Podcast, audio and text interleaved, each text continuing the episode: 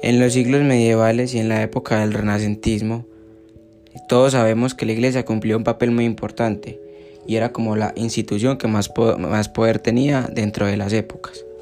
A la gente que normalmente decía que estaban contra la iglesia o que no creían esa o tenían una ideología distinta a lo que esa hacía, la iglesia, las únicas represiones que tenía contra ese tipo de personas era matarlos, torturas, siempre eran cosas malas.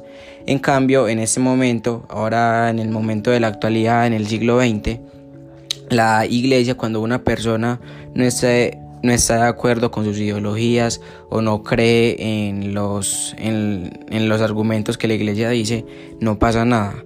Entonces aquí se puede ver un claro ejemplo de construcción, de cómo decir algo en la antigüedad podía generar hasta la propia muerte de, de, la persona. Y hoy en día decir y dar la ideología que uno cree es algo completamente normal. Entonces eso es un ejemplo de construcción, ya que esas palabras con el pasar del tiempo perdieron el valor que se les daba antes. Entonces ese es el ejemplo.